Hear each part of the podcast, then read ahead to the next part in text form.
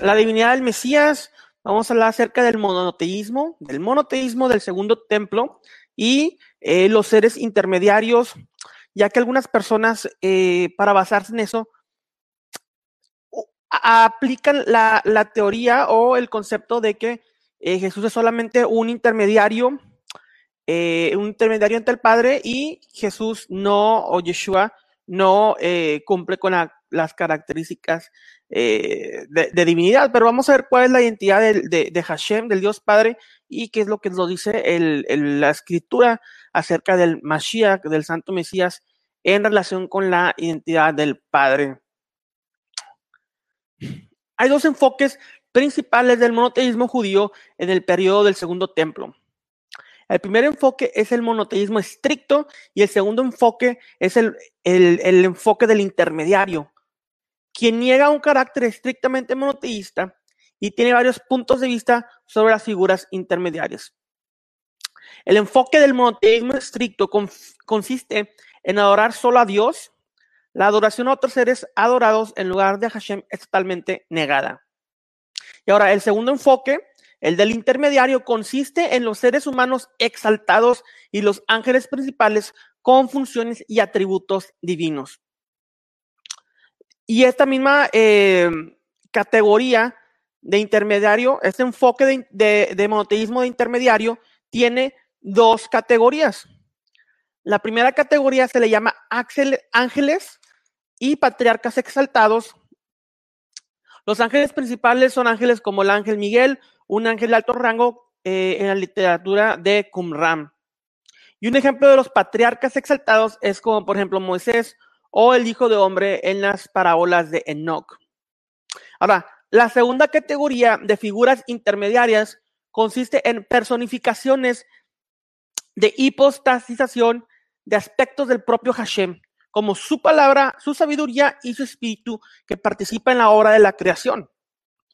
La, sabiduría de Dios en Deutero Isaías 40:13 es su consejero en la obra de la creación. Esto no infringe la instancia monoteísta estándar que Dios creó sin ayuda de ningún tipo, excepto su propia sabiduría, quien no es otra, quien no es otra persona, sino intrínseca a su propia identidad, lo que le aconsejó. En 1 de Enoch 84:3 leemos: La sabiduría no deja tu trono ni deja tu presencia. Es la sabiduría de Hashem que se sienta en el gran trono divino, además de Dios, y participa ejerciendo soberanía al desempeñar el papel de consejero de Dios. Esto es muy similar a los tronos de Daniel 7 y al Cordero en Apocalipsis. En Daniel 7, versículo 9, leemos. Estuve mirando hasta que fueron puestos tronos y se sentó un anciano de días cuyo vestido era blanco como la nieve y el pelo de su cabeza como la lana limpia. Su trono llama de fuego y las ruedas del mismo fuego ardiente. Y después en Daniel 7, del 13 al 14, leemos, miraba yo en la visión de la noche, y aquí con las nubes del cielo, venía uno como hijo de hombre que vino hasta el anciano de días, y le hicieron acercarse delante de él, y le fue dado dominio, gloria y reino, para que todos los pueblos, naciones y lenguas le sirvieran. Su dominio es un dominio eterno que nunca pasará, y su reino uno que jamás será destruido. En Apocalipsis 5, 6 vemos y vi que en medio del trono y de los cuatro seres vivientes y en medio de los ancianos estaba un cordero como inmolado, eh, al lado del trono de Dios. Es muy similar a lo que vemos en Apocalipsis, en Daniel 7, lo que leemos en Apocalipsis 5, 6. Ya que la sabiduría, y la palabra están incluidas en la identidad de Hashem y expresan a Dios, esos conceptos se abstienen de ser aplicados a cualquier siervo angelical de Dios. En ninguna parte de las escrituras encontramos que un ángel exaltado, que el ángel Gabriel es la sabiduría de Dios. En ninguna parte de las escrituras, incluso de la Tanaj, ni ninguna interpretación rabínica, encontramos que, que, que, que Moisés es el logos o el verbo de Dios. Eso no se encuentra y esto no es aplicado para ningún ser exaltado ni para ningún ángel principal. Proverbios 8, 22 al 23 dice lo siguiente. Hashem, Dios, me poseía en el principio de su camino, ya de antiguo, antes de sus obras, eternamente tuvo el principado desde el principio, antes de la tierra. Eso es Proverbios 8, del 22 al 23. Juan 1 dice, en el principio era el verbo, y el verbo era con Dios, y el verbo era Dios, el logos o la membra. Este pasaje eh, de Juan 1 lo, en el arameo del Nuevo Testamento, la palabra que se usa para verbo eh, es la palabra milta. Y la, para, la palabra milta significa esencia. Entonces, Juan 1 en, en arameo puede ser dicho que, que Yeshua es la misma esencia del Dios Padre. Y el verbo y a la milta era con Dios. Y la milta era Dios. Aquel de la misma esencia del Padre era, era Dios, o pertenecía a Dios, pertenece. La sabiduría y la palabra no son seres creados, pero tampoco entidades semidivinas que ocupan un estado ambiguo entre el Dios único y el resto de la identidad. La sabiduría y la palabra de Dios pertenecen a la identidad divina única de Dios. No podemos decir que Yeshua es un intermediario, simplemente un ser semidivino que no pertenece a la divinidad, porque los conceptos aplicados para Yeshua son conceptos aplicados para el Dios mismo que no pueden ser aplicados para ninguna otra entidad más que para Hashem. La literatura judía en cuestión, en su mayor parte, excluye inequivocadamente a las figuras de la primera categoría de los ángeles principales y patriarcas exaltados de la identidad única de Dios, mientras que incluye igualmente inequivocadamente a las figuras de la segunda categoría dentro de la identidad de Dios. La hispotatización. Los escritores judíos prevén alguna distinción real dentro de la identidad única del Dios único y la sabiduría se coloca dentro de la identidad divina única de Dios. El judaísmo del segundo templo era estrictamente monoteísta. Los judíos eran muy conscientes de su monoteísmo y tenían ciertas ideas muy familiares y bien definidas sobre cómo se debe entender la unicidad del Dios único. No podemos decir que la divinidad del Mesías viene después de, de Nicea, después de Constantino, después de la Trinidad, ya que la divinidad del Mesías está plasmada dentro de los escritos del Nuevo Testamento, dentro de los escritos del no creyente, de los, de, de los creyentes del primer siglo. Estas figuras intermediarias se entendieron como aspectos del Creador. La palabra, la sabiduría, y la continuidad real entre el monoteísmo judío y la cristología del Nuevo Testamento se encuentra en figuras intermediarias. El poner a Yeshua en una posición de ángel de alto rango crearía una distinción absoluta entre Dios y toda la demás realidad, ya que el Nuevo Testamento es claro en cuanto a los atributos plasmados en Yeshua, los cuales forman parte de la identidad divina de Dios.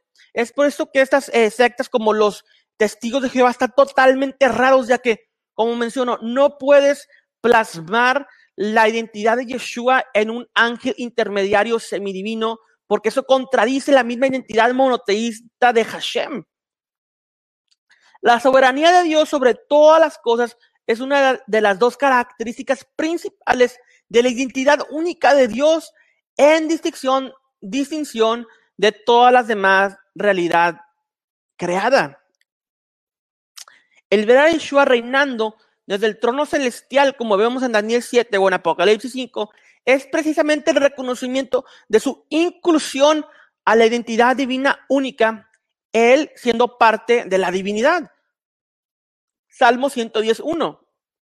Hashem dijo a mi Señor, siéntate a mi, diestra en tanto que ponga a tus enemigos por estrado de tus pies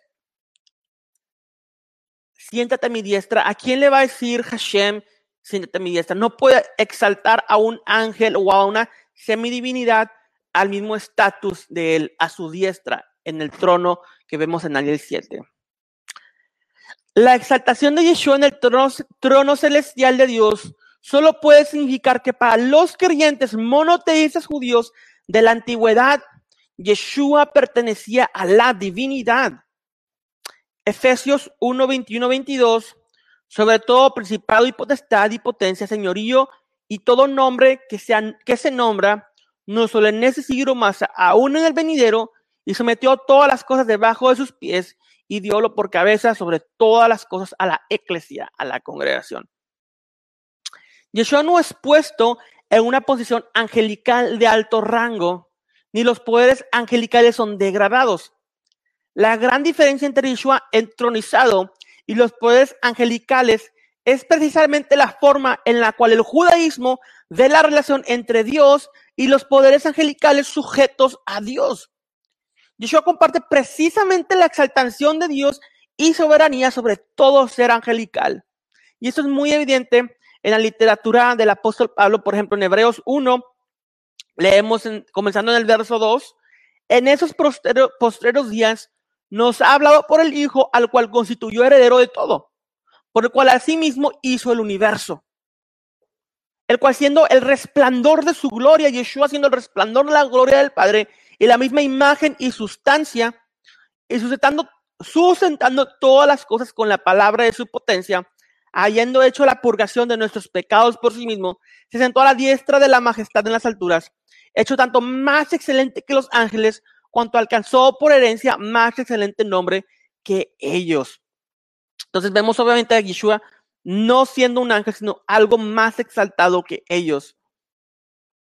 Filipenses 2, 9 al 11.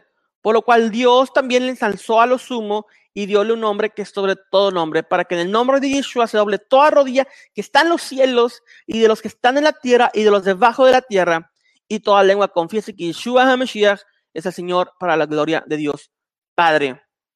En Mateo 28, 17 también vemos eh, que son, eh, Yeshua es adorado por los, por los discípulos al ver eh, su resurrección y su propia pronta ascensión al cielo.